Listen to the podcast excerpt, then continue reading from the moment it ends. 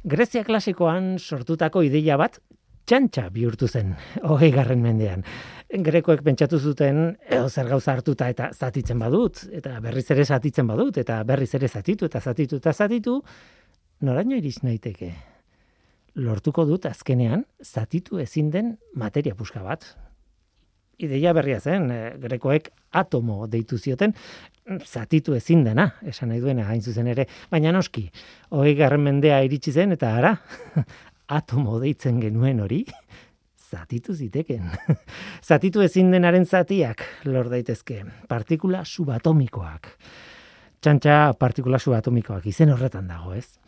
Egia esan partikula horiek oso ikertuta daude gaur egun eta eredu estandarra deitzen den teoria bat erabiltzen dugu haiek sailkatu eta ulertzeko, ez? Baina krisialdi bat dago fizikaren fizikarien artean eredu estandarraren inguruan eta egun hauetan horretaz asko ari dira hitz egiten. Arazoa muoiekin sortu da. Muoiek eduki beharko luketen jokabide magnetikoa ez daukate, beste bat daukate. Eta horrek adierazten du akaso eredu estandarra ez dagoela pentsatzen genuen bezain ondo. Akatsak ditu edo, bueno, auskalo, auskalo zergatik gainera. Oraindik detektatu ez dugun beste partikularen badoa dago edo esagutzen ez dugun oinarrizko indar bat hori potoloa da, eh? Fizikaren barruan oso galdera serioak dira horiek. Auskalo zein den arrazoia, baina zerbaitek ez du behar bezala funtzionatzen gure teorian. Utzi da zue gauza bat esaten, lehen da bizi. Atomoa baino txikiagoak diren partikulak ezagutzen ditugu, protoiak, neutroiak eta elektroiak adibidez, ikastolan ikasi genituen, ez? Oikoak dira, gu geu, protoiez, neutroiez eta elektroiez eginda gaude. Baina oikoak ez diren partikula asko ere badaude. Sortu ala, segituan desegiten diren partikula asko. Ez dira egonkorrak eta bueno, muoiak adibidez, horrelakoak dira. Ezin dituzu ontzi batean gorde adibidez, ez? Etxean. Sortzen direnean bi mikrosegundu irauten dute osorik, gehiago ez. Gero desintegratzen dira. Edo beto esan da eraldatuta beste partikula batzuk sortzen dituzte muoiek. Egia esan, neutroiek ere, amabos minutu baino gehiago irauteko, atomo baten nuklean egon behar dute protoiekin batera, bestela, amabos minututan, desegiten dira. Baina mueiak, ba, ez, beste zerbaiti lotuta egonda ere, ez dute apenas irauten. Ez dago modurik muoiak egonkor mantentzeko. Are gehiago, muoia izan zen egonkorra ez den partikulen artean arkitu duten lehenengoa. Orain fizikariak kezkatuta daude muoiekin duela irurogeita hamar urte egindako esperimentu batekin gainera, pentsa. Noski, gerora errepikatu duten esperimentu hobeto eta gerora ere bai, eta gerora ere bai, eta abar, eta orain arte.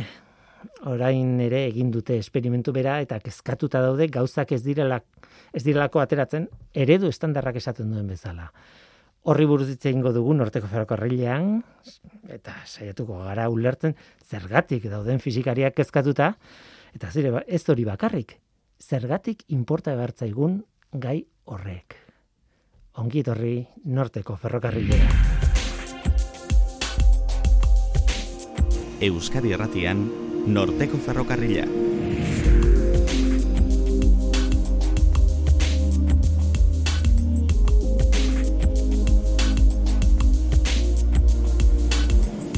Kaixo denoi, zer moduz? Muoiei buruz hitz egingo dugu gaur, baina horrerago, lehen da bizi, gonbidatu oso berezia dugu gurekin. Ni Guillermo Roa naiz eta entzuten ari zareten hau, Euskadi Irratia. Aste honetan aurtengo kafeloiar sariak banatu dira, Euskaraz egindako zientzia divulgazioaren sariak, eta noski hemen norteko ferrokarrilean leku egingo diegu. Saridunekin hitz egingo dugu, urrengo aste hauetan, gaurtik hasita. Hain zuzen, aurtengo merezimendu saria jaso duena gurekin izango da gaur. Javier Agirre medikua. Urtetan uzeiko langilea eta osasuna euskalduntzeko erakundearen kidea, besteak beste, medikuntzaren terminologian aritu da asko eta gainera divulgazioan murgilduta egindulan Javier Agirreren lana egin ez bazen, gaur egun ezingo genuke egin norteko ferrokarrila irratsaioa egiten dugun bezala. Hori ziur. Eta esandakoa, aste honetan partikula subatomikoen eredu estandarrari begira daude fizikariak. Partikuletako batek, muoiak, ereduak iragartzen ez duen jokabidea duelako magnetismoaren aurrean. Eta horrek inporta du. Guazen ba, hau da norteko ferrokarrila, zientziaz betetako hitza.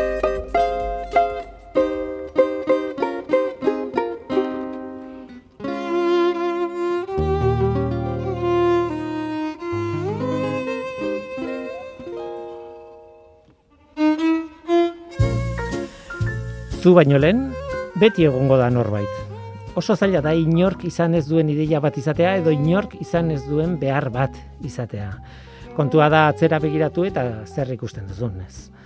Aurrekari zaharkitua modaz pasata mm, edo gaur egun egiten duzuna egiteko oinarriak jarri dituena. Zer ikusten duzu? Historia oso gaiztoa izan da, zentzu horretan artean, politikan, bizitza ulertzeko moduan, ia edozein esparrutan ohikoa izan da aurrekoarekin erabat puskatzea. Zorionez, merezimendu sari bat, kontrakoa da.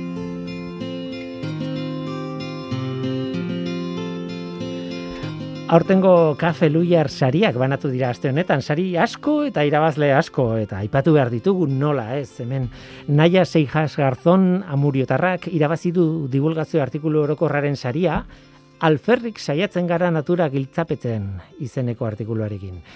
Norberaren tesian oinarritutako saria Ainara Sagroniz Agudo kimikari elgetarrak irabazi du.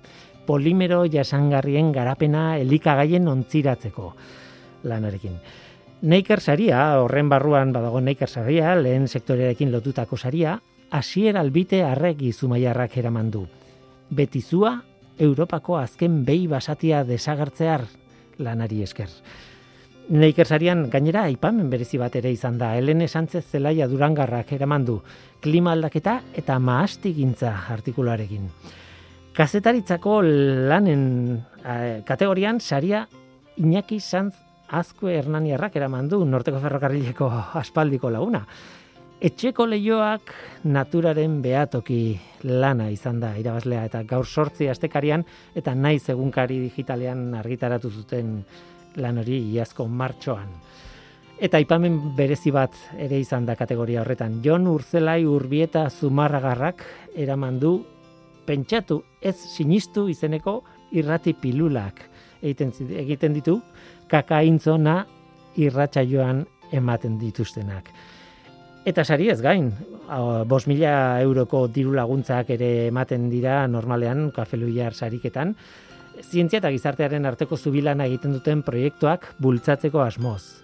Aurtengoa, horrelako bir diru laguntza banatu dira. Bata itxaso nabarro celestino donostiarrak, jaso du, sonata 0000 bat 0 bat bat spam irudien soinu trans, transdukzioen kontzertua lanarengatik zaila da kontatzen hori eta bestea Ander Gortazar Balerdi Donostiarrak eta Jasek Markusiewicz Poloniarrak jaso dute 15 minutuko iria berrogeita bost minutuko lurraldea Euskal Kartografia garaikideak lanarengatik. Tira, lan asko izan dira kafeluiar sarietan. Sari asko eta gile asko. Baina hori ez gain urtero merezimendu sari bat ere banatzen da kafeluiar sarietan. Ibilbide luze bat Euskarazko zientzia divulgazioari eskaini dion norbaiti emana. Javier Aguirre medikoa zorionak. Mil esker. hemen zaude, hemen zaude egon behartinan lehenago, baina merezimendu saria izugarria itzaki ona da, zurekin hitz egiteko. Eskarrik asko. bueno, nik esan behar dut, e, zu donostiarra zara, bai. ni ere bai, bai. E, ez naiz donostian bizi, baina donostiarra naiz, bai. eta e, nola baiteko, ez dakit zer esan, bizitza paralelo esango dut, ah, bueno. izan dugula, e, zientzia divulgazioan aritu zara, bat bai. medikuntzan, bai. ez bakarrik horretan, eh, eta itzengo dugu, eta ni ere bai, Eta ni eluiarren sartu nintzenean, ez zinen eluiarren kolaboratzen eta kolaboratzen mm. etengabe hilero, hilero, e, ibiltzen zinean horietako bai. bat. Salsero xamarra, beti izan dule salsero xamarra, bai. Zukaldean ez, zukaldean txarra, baina bestelako salsa askotan aritua bai, bai. Mediku zara, medikoa bai, zara, me, me, bai, bai. Baina ez dakit zure, zeure burua aurkezten duzunean mediku bezala bai, bai, so, eh, ez dakit zuari txarrez oso honez, ni nerea medikuntzarekin bokazioa da, nik askotan kontatu dut, osaba bat eh, genuen medikua, eta umetako lautontokeria parte utzita, ba, nire txikitako bokazioa edo argi neukan, ba, osaba bezala mediku izan nahi nuela. E, familian ez zegoen bestelako arrasto medikorik, baina osaba ikusi eta gainea osabak os, pediatra zan, ospitalean lan egiten zuen, baina gero arratsaldean etxean konsulta zeukan, eta nik e, ospitalekoa baino gehiago miresten nuen etxeko konsulta nola eramaten zuen. Ez, umeekin, ba, zetratu e, personala, zetratu hurbilekoa, ze goxo, e, bera bere garaiko e, oso persona aurreratua zan, e, aurreratua mentalidadez eta bar, eta gogoratzen naiz, ba, ni orduan, e, bueno, noski hasieran umea, baina gero estudiante eta gero e, karrera bukatzear eta karrera bukatu ondoren, ba, beti belarekin inguruan bere ondoan, ez? Eta gogoratzen naiz, guk karrera adibidez, ba, e, karreran genetika asignatura ia ikasgai ia ez ezaguna. E, garai hartan, irurogeita ama bosti, irurogeita mesortzien bukatu nuen ba. Genetika teorian e, e, gai patologikoa denez eta o behintzat gai klinikoa denez, ba, bukaeran beharko genuke, eta ba, irurogeita ma bost, irurogeita ma urte haietan, guri etzikuten genetikak iaia aipatu ere egin. Eta nun, osabaren gana joan, eta osabak ja ordurako bazuen genetikarako kezka, ez?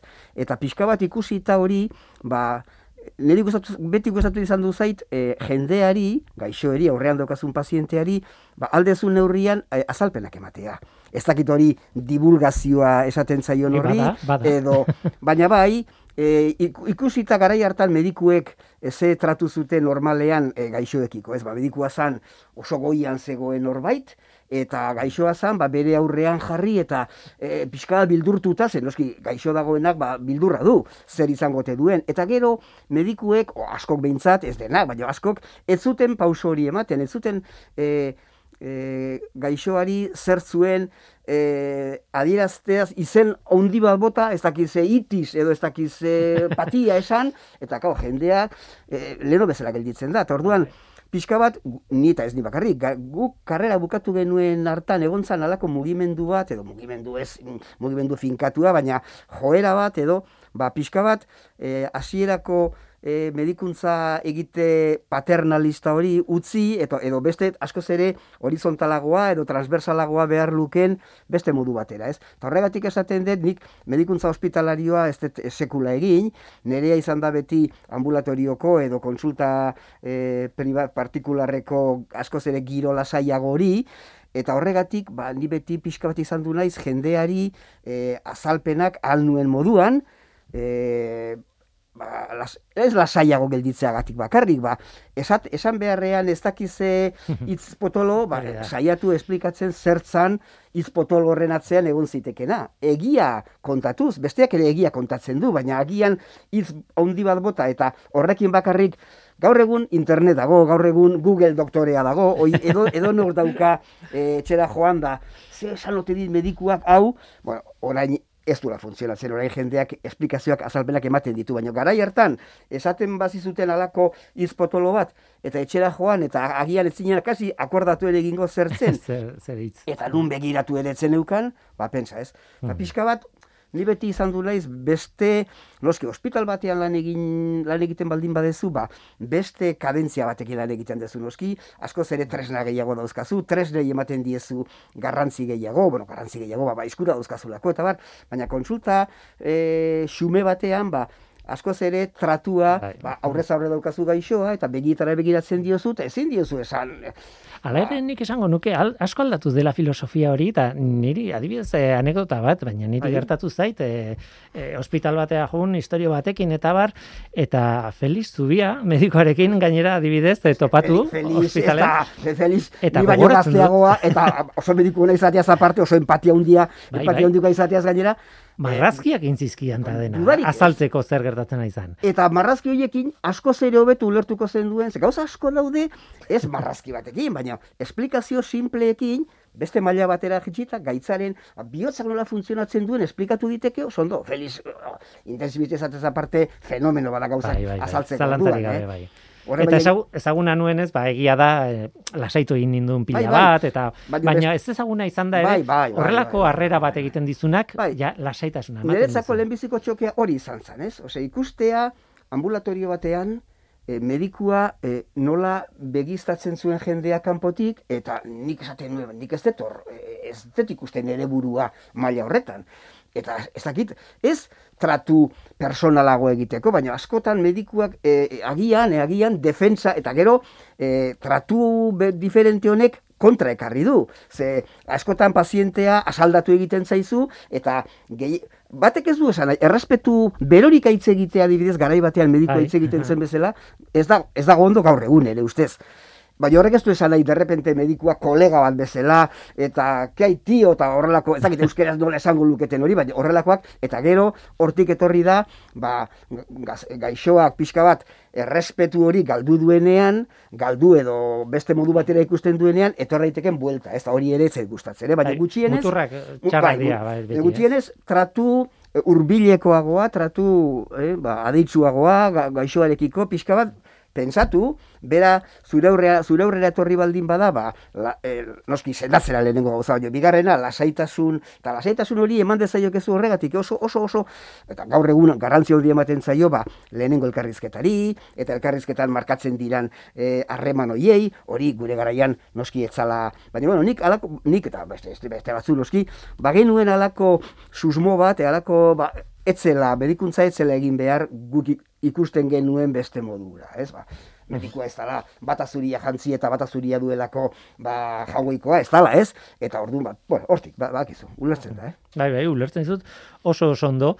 Nik gehiago eh, hasieran galtu dizutea zeure burua ikusten duzu mediku bezala edo ez, eh, lotzen zaitu dalako askoz gehiago liburuekin, terminologiaekin, Bai, bai, bai. Nik eh, adibidez elu jarren hilabetero, hilabetero jasotzen Bai. genuen zure di- divulgazio artikuloa, Bai. mundiala zen, eh, gero kontatuko dizute zergatik iruditzen zaidan, baina adibidez e, liburtegi batean sartu eta euskarazko e, liburuen artean, adibidez Atlas aton, anatomikoak eta hola euskeraz zeuden e, zea bakarra eta Bai, guretzat erreferente bakarrak zirenak momentu hortan, Bai, ba nik uste dut e, zure Bai, izena Fenix- zegoela egileen bai, artean, adibidez. Fenixen itzulpena, bai. Fenix dago liburu bat, bueno, atlas anatomikoak asko daude, eh? Eta Fenix hau zan, aleman batek egin zuen, eta da, ale, e, tamainaz oso oso egokia, merke xamarra dalako, bueno, salmenta beste batzuk, baina, eta oso, oso, oso didaktikoa dalako, eh? Ez, nik, nik inuen aukeratu, niri elujarrek e, eman zidan, ezagutzen nuen liburua, baina hori euskeratzeko ausardia elujarrek eduki zuen. Eta gero nik itzuli nuen, baina ausardia izan zen pentsatzea horrelako liburu bat euskeraz salgarria edo bidelagarria izango zala. Ze gauza horiek saiatu ginen beste liburu batzuk ere gogoratzen naiz, e, elujarren e, ez eskariz, baina saiatu ginela genetikako, genetika beti izan da nire, nire kutxuna, ez, nire, bueno, Mhm. eta solari izeneko beste liburu manual bat ge- genetikakoa itzultzen saiatu ginela, baina gero etzan aurrera atera. Ez da, ez da erresa, baina zuk esan duzu bai, anatomiako atlas hori, ba, lan handia izan duzan, e, terminologia aldetik, baina gero e, beste alorri, alorri ere importantea da. Gero hoiek ez ditezela geratu liburutegietan, baizik eta gero jendeak e, kontsulta ditzala, ez? Eta liburu bate egitea, diru bate gastatzea, e, esfortzu bat, ordu bordo bat egitea, gero apal batean geratzeko, ba ez da. Horregatik pixka bat e, mailarena, divulgazioarena, ez? Jo, ez dakit, divulgazioa beti izan da e, fetitxe bat, baina, baina oso, oso importantea, eh? Zuek, Bai. irratian eta egiten diran gauza horiek ez da kontua ekartzea munduan gehien dakiena e, alor batetaz, baizik eta horrek e, gaitasuna eduki dezala, ba, jendeak arek esaten duena ulertzeko, eh? Hori da, hori da.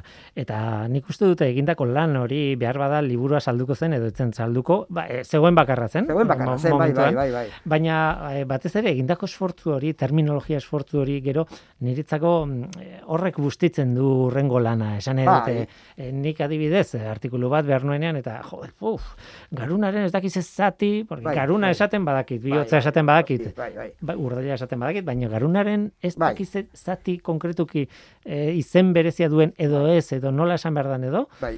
hori Eta- lan handia zan hori.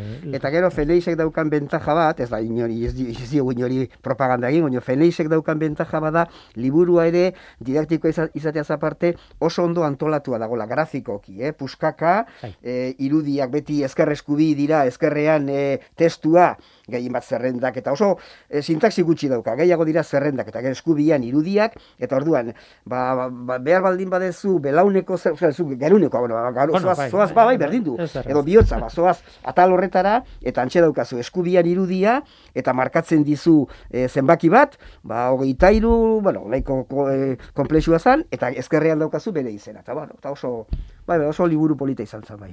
Eta da, eta da, ezakit, gero zoritxar, hor sartuko gara ezakit emango digun denbora, irakaskuntza euskeraz, medikuntzako irakaskuntza euskeraz, hori beste kontua da. Baina, bueno, gutxienez, Ja. e, tramankulua, baliabidea, tresna, hor dago, liburua e, publikatu zen, eta bueno, gero erabiltzea beste kontua da, eh? Mhm.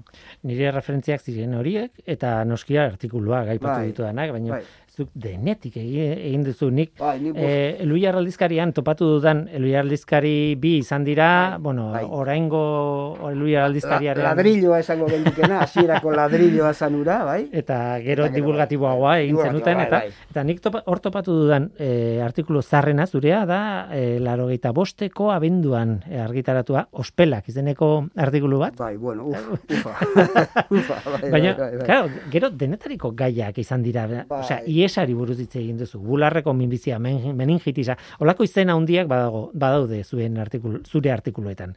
Baina adibidez, zergatik daukagu hotza, Bai, bai, bai, bai. edo melatonina, egia ala gezurra, Bai, bai. edo bainuetxeak, e, benetan bai, egia esan, bai, egia esan, denetik. hasiera batean ausardia izan du eh? nik gogoratzen, naiz- bai, bai, bai, bai, bai.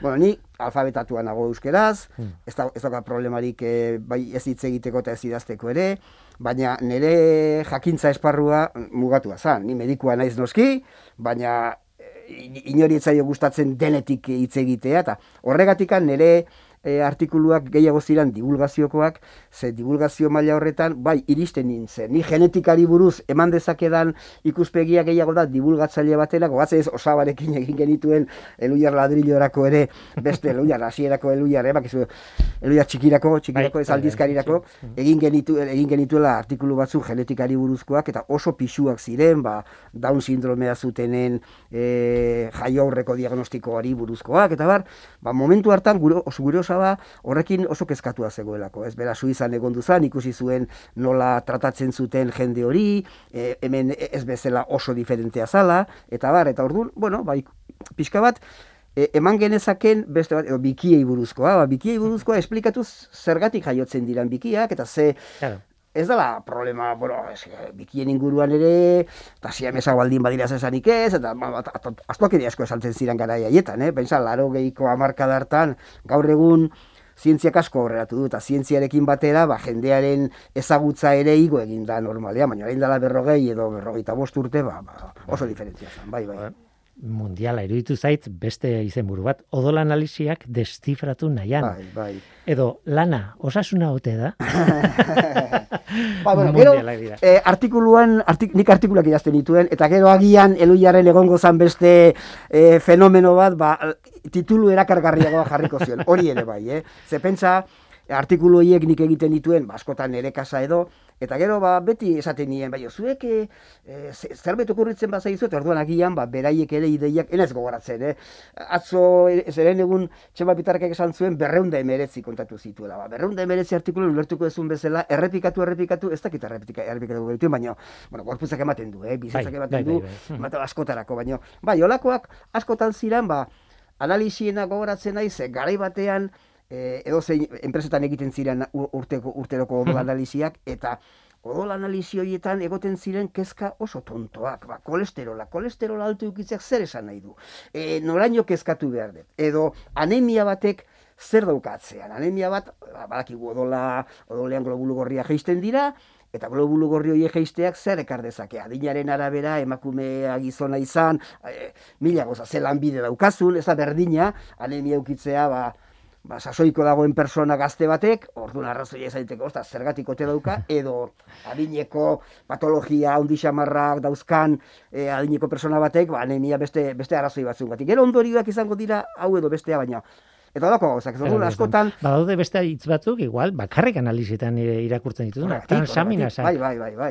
bueno, ba, hori da, Euskalo, ba, eh? transaminasak zertzan esplikatzeak, Claro, claro. gaitzen edo muskuluen gaitzen berri eman dezazukete, ezazuketen e, e, proteina batzuk dira, Mhm. eta altu egoteak hau esan nahi du, edo horrelako pixkat ziran bestelako pretensio hori gabe, eta bueno, ba, beraiek e, onartzen zizkiaten, eta gero gainera esan behar da, eluiarrek ere, e, zorionez beste bi liburu e, publikatu genituela, e, genituela, zen nik bo, e, irratira joaten nintzen beste, eskadi irratira, eh? Bai, Bueno, bai, bai, bai, bai. eta e, Donostian bertan zegoen, bai, eh? Handia, handia handia handia kalera joaten handia. ginenean, ba, e, nikan ere botatzen dituen ausardia izugarriarekin, ba, buf, gauza, gauza handiak, eta gero Eluiarrek pentsatu zuen, ba, hoiekin e, liburu ban ateratzea. Bate izan zen, ba, maila orokorreko, patologia orokorreko gaitzekin, eta bigarrena izan zen ja, eta o, bigarrena bai izan duzala ja, Eluiarrek berak eskatuta o, edo sugerituta, Mhm. oso kontsulta batean, pediatra batek,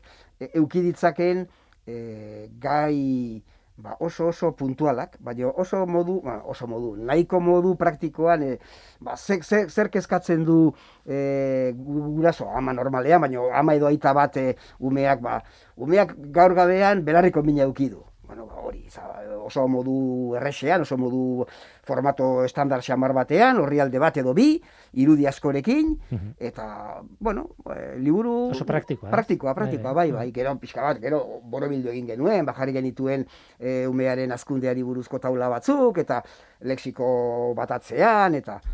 Eta bueno, ba, nik uste nahiko, nahiko gauza errexak zirela alde batetik, baina gero ba, praktikoa bai, zuk esan duzu, nik uste nahiko praktikoa, bai, bai. bai.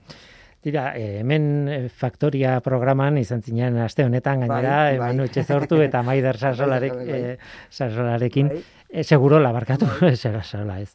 Eta beraiek esaten zizuten eta egia da, eh, ez da bakarrik aldatu em, divulgazio egiteko modua, ez da bakarrik aldatu eh, filosofia medikuntzan, aldatu da ere euskara bera. Bai. Esan nahi dute, eta hor botatzen duten oso adibide eh, adierazgarria, liserik eta aparatua gaur egun ez da deitzen liserik eta aparatua.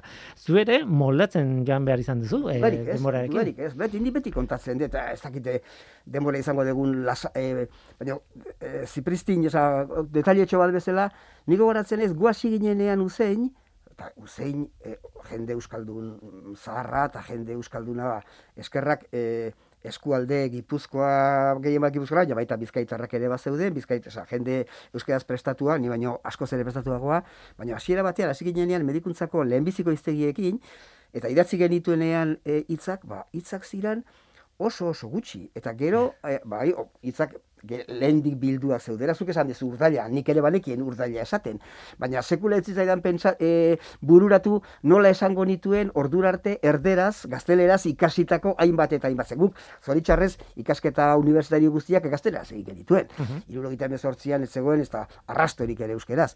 Eta noski euskera, ba, noski bat zegoela, guk ez dugu euskera asmatu, euskerak eman dizkigu guri tresnak, e, gero izendapen horiek ondo sortzeko.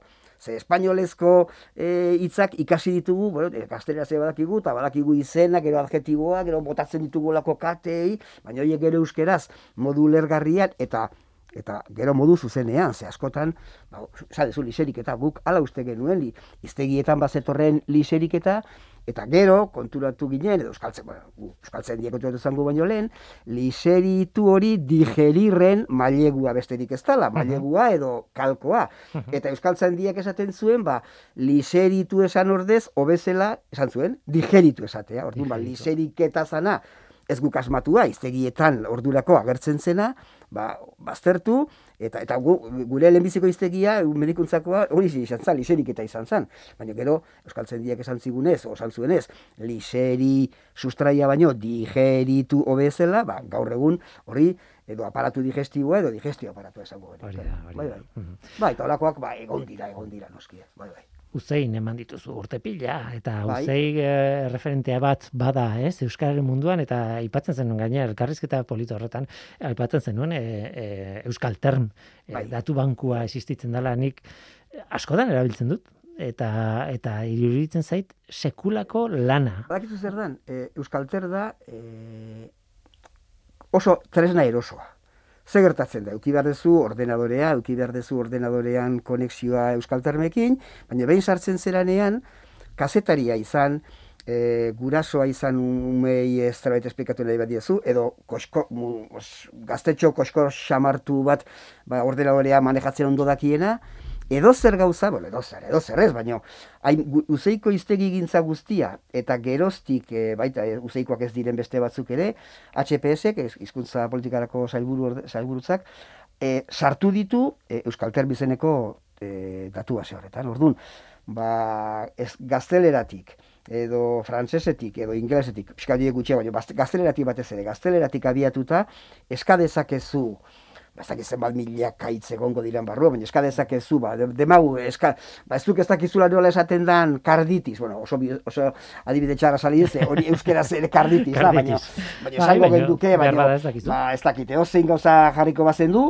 ba, e, e, eskatzen duzu zela horretakoa da, izan diteke medikuntzakoa, izan diteke filosofiakoa, izan diteke erligiokoa, izan diteke teknologiakoa, izan daiteke eosegostakoa, eta e, lehendik e, publikatua baldin badago iztegiren batean, ba, hor daude, ibili beharrean, garai batean ibiltzen ginen, edo ibiltzen, jendea ibiltzen bezala, hau ze izango te da hau, e, kontzeptu hau zer da, bau filosofiakoa da, li filosofiako iztegi, iztegiaren bila joan, eta konsultatu, ez, orain, ordenadorean aurrean zaude, tekleatzen duzu, jartzen diozu zure ustez zertakoa dan, eta bestela ez diozu ere muri jartzen, eta nagertzen zaizkitzu horren inguruan. Da gehuzu, aukeratuko duzu, gustatzen zaizun, ez zaizun, hmm. beste e, oberik e, bilatu dezun, edo pentsatu dezun, baina gutxienez, erosoa da, oso ondo erantzuten du, sarea erortzen ez danean behintzat, eta bere momentu batean ematen dizkizu olako. Bai. Euskal Terbo oso tresna hona da. Eh? Eta badakizu zertarako erabiltzen duen asko, asko, ba? espezien izenak, ez, latinezko izena bai, bai, izen zientifikoa bilatu dezakezu, bai, bai, hori... eta badakizu espezie hori dela, bai, bai, eta orain esai dazu euskera hau nola esaten den, ez? Bai, bai, bai. Eta maravilloso da. Bai, e, hori, e, olako datu baseak daukaten daukaten e, abantaila nagusia, e, hori da, erosotasunarena. Ze askotan, zu izan zinezke e, ez dakit, ba, demagun e, medikuaz ez hitzeiteko, ba, demagun ba, ez dakit zer bezut, ba, ingenieri, ingenieri bat, ez? Ingenieri batek, ba, noski, normalean bere alorreko kontuak darabiltza eskuartean, baina, normalean, baina, derrepente ez dakit, e, ba, okurritzen zaio ez da, obra baten ez dakize problema daukala, eta obra horretan, ba, oso, oso, oso, espezia, jo ez, baina zuaitz bat, bai. e, bota behar duela, edo ez dakizer, eta ez daki, edo zuaitza, edo, edo beste, beste mila adibide, eta orduan, ba, Euskal Termek ematen dizu, ez zurea bakarrik, ze zurea suposatzen da, Euskaldun alfabetatua baldin bazera, ba, dondo xamar menderatzen dezula, baina gero inguruko beste gauza asko asko, ba, Euskaldun e, iztun normalaren e, ezagutza zaparte goitik daudenak, ez da? Oiek, ba, han baldi badaude, bera dituzu, bai, bai, oso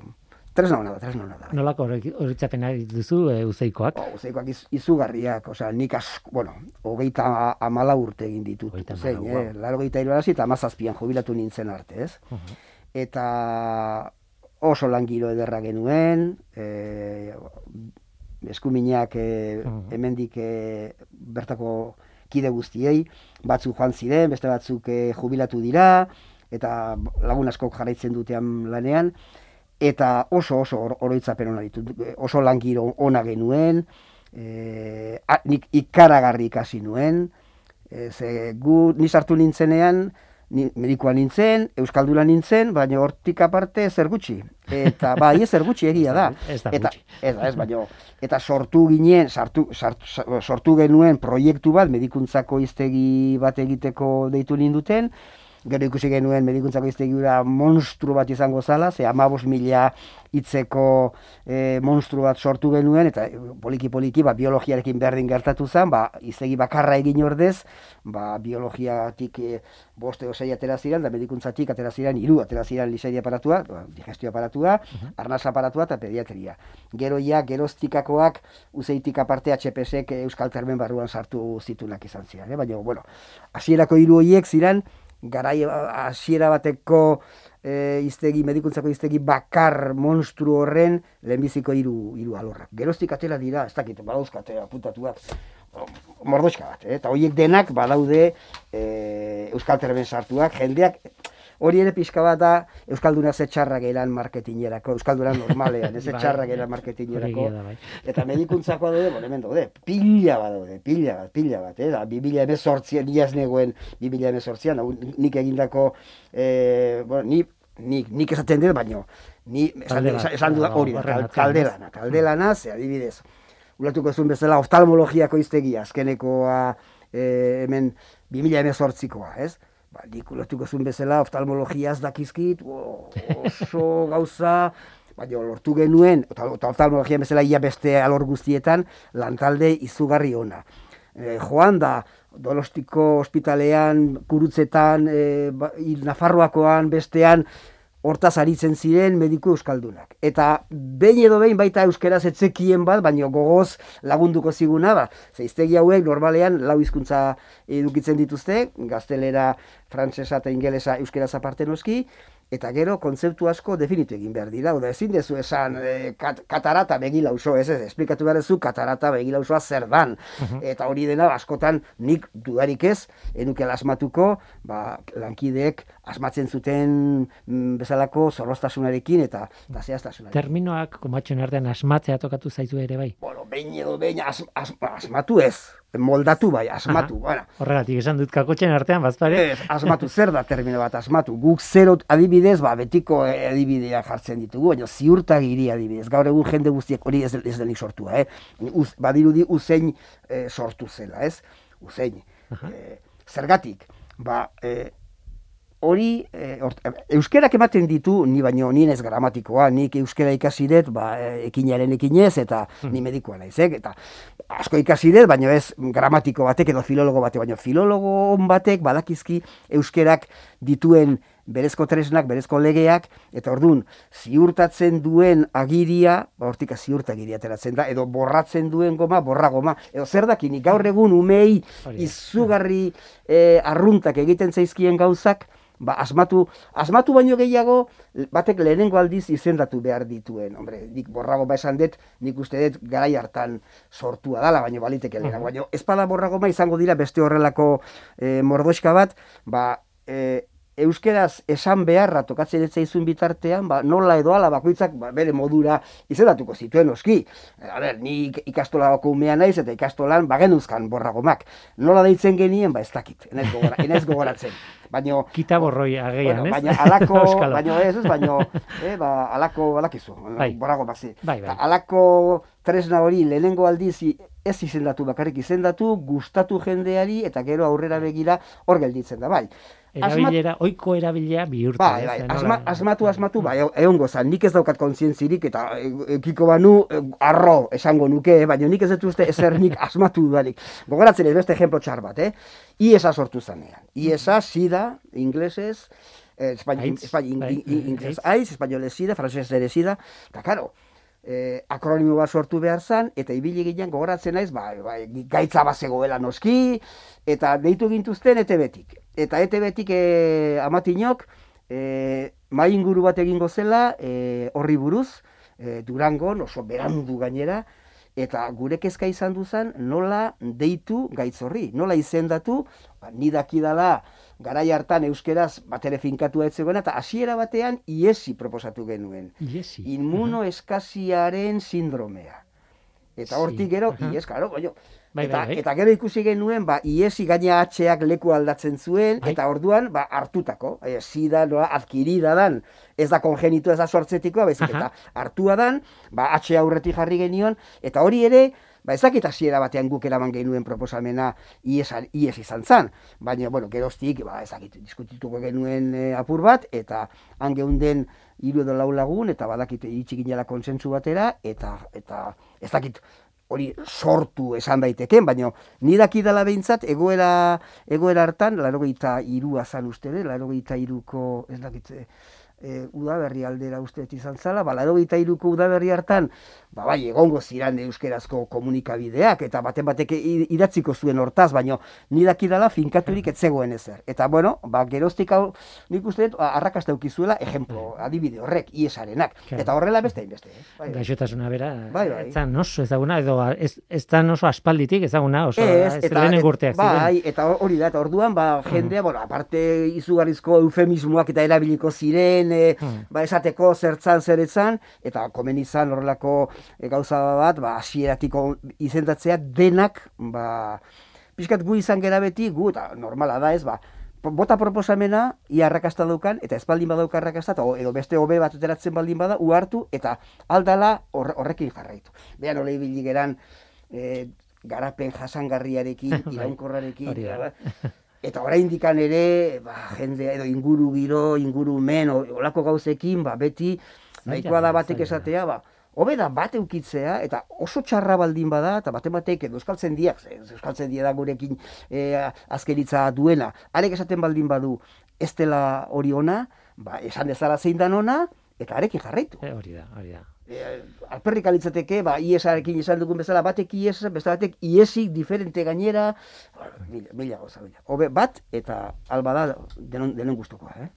Tira, ba, utzin behar dugu, egia esan ez dugu hitz egin e, medikuntzaren eskuntzari buruz, e, bueno, eta, eta gai pol, polita da, e, Bai. behar bada egunen baten, igual eskatuko izut. Oso ondo, oso ondo. elkarrizketa horretaz hitz egiteko, ze, Bai, bai. gai, interesgarria da Bai.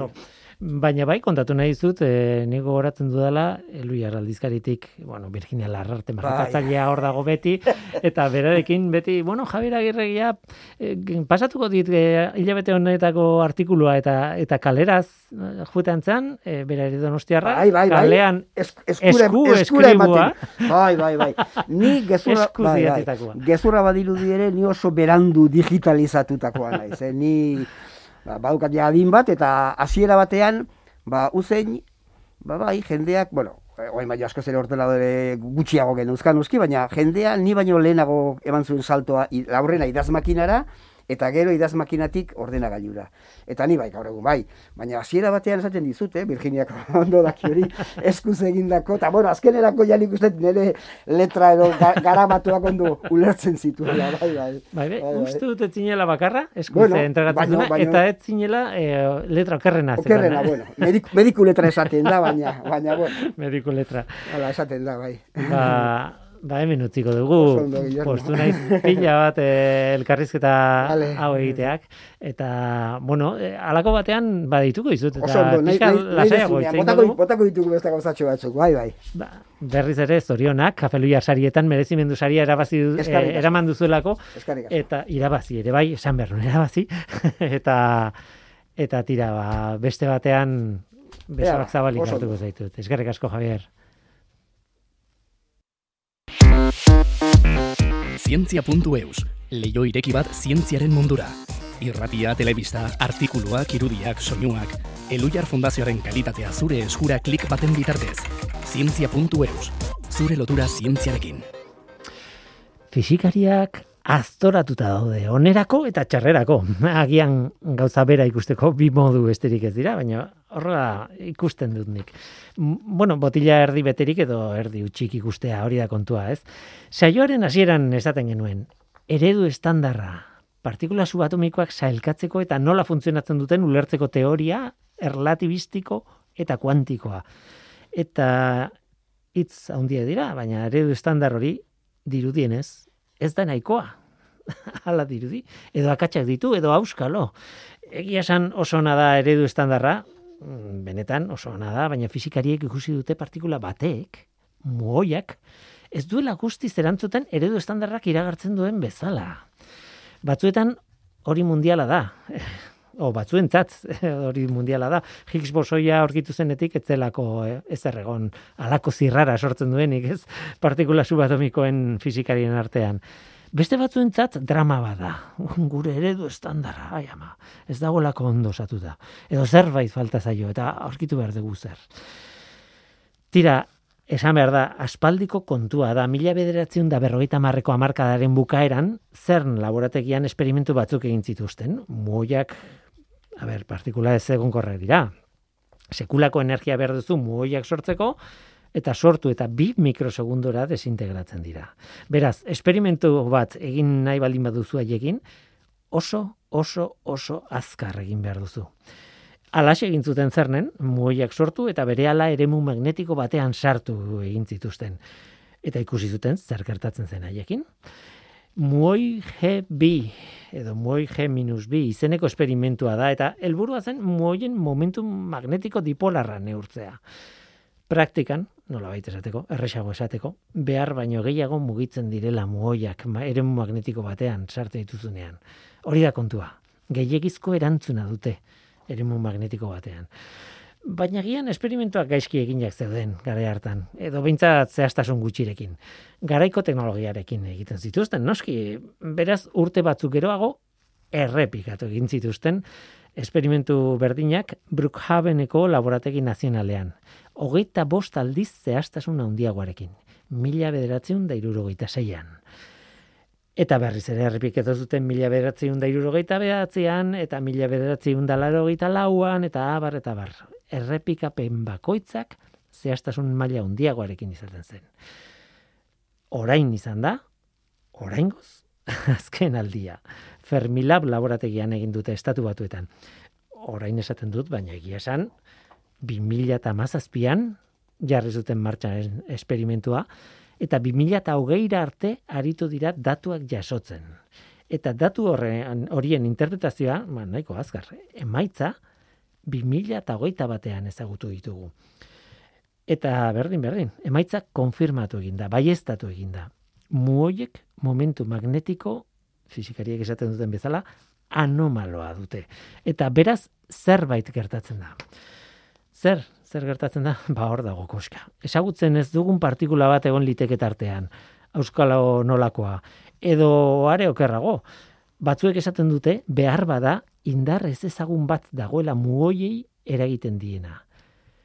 Kontuz, oinarrizko indar berri bat, hori sekula kualitateke fizikaren barruan. Gaur egun oinarrizko lau indar ezagutzen ditugu. Gravitatea, elektromagnetismoa, indar nuklear bortitza, alegia atomoen nuklearen partikula guztiak elkarrekin mantentzen dituena, eta indar nuklear aula desintegrazio erradiaktiboarekin zerikusia duena. Lau horiek, besterik ez. Unibertsuan lau indar horiek daude.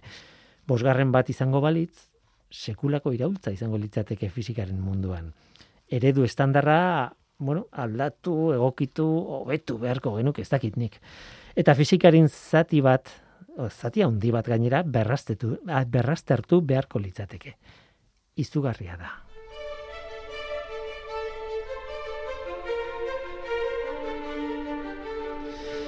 Baina zergatik inporta du horrek?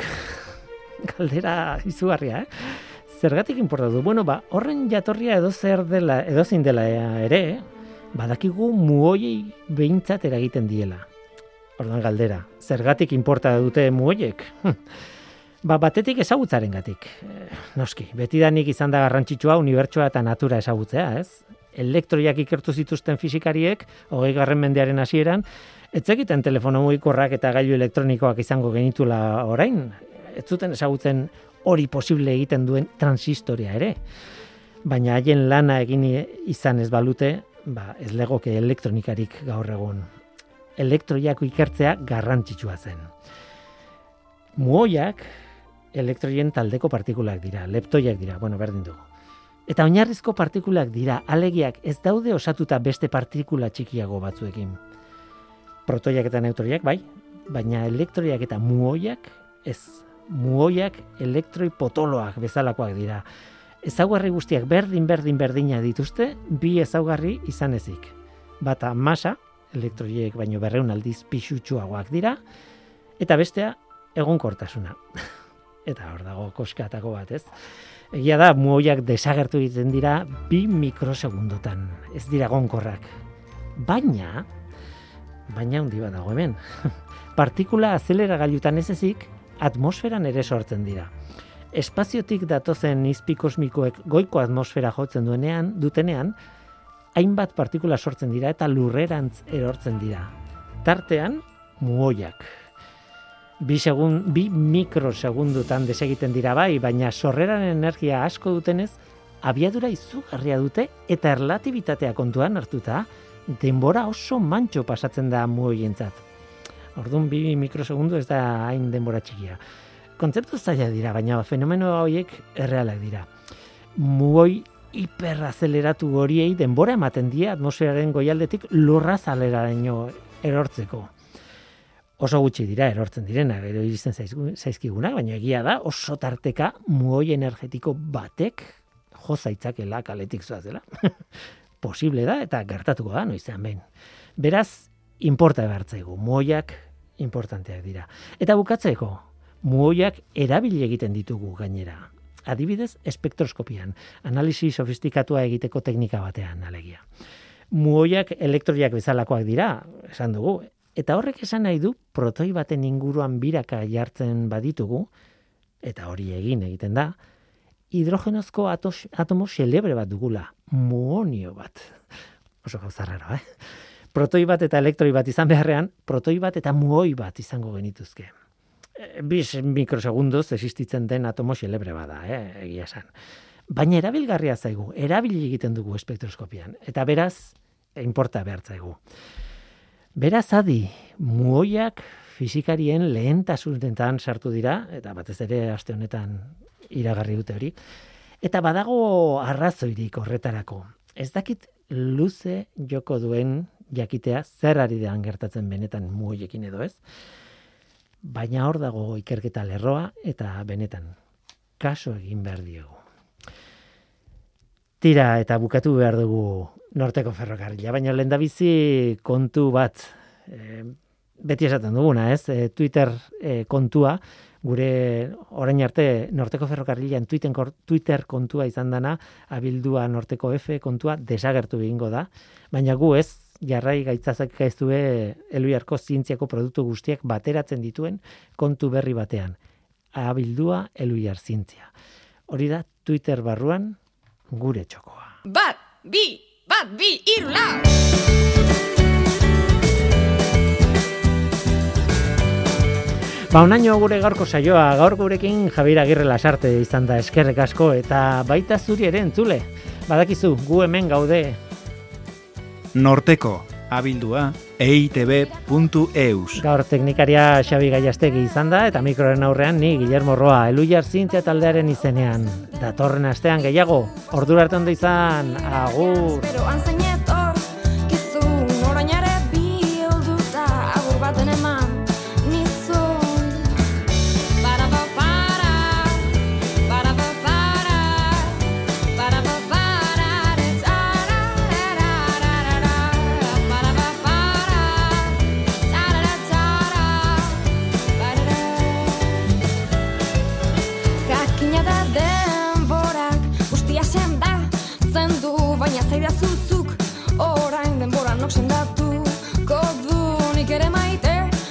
Zaitut baina enago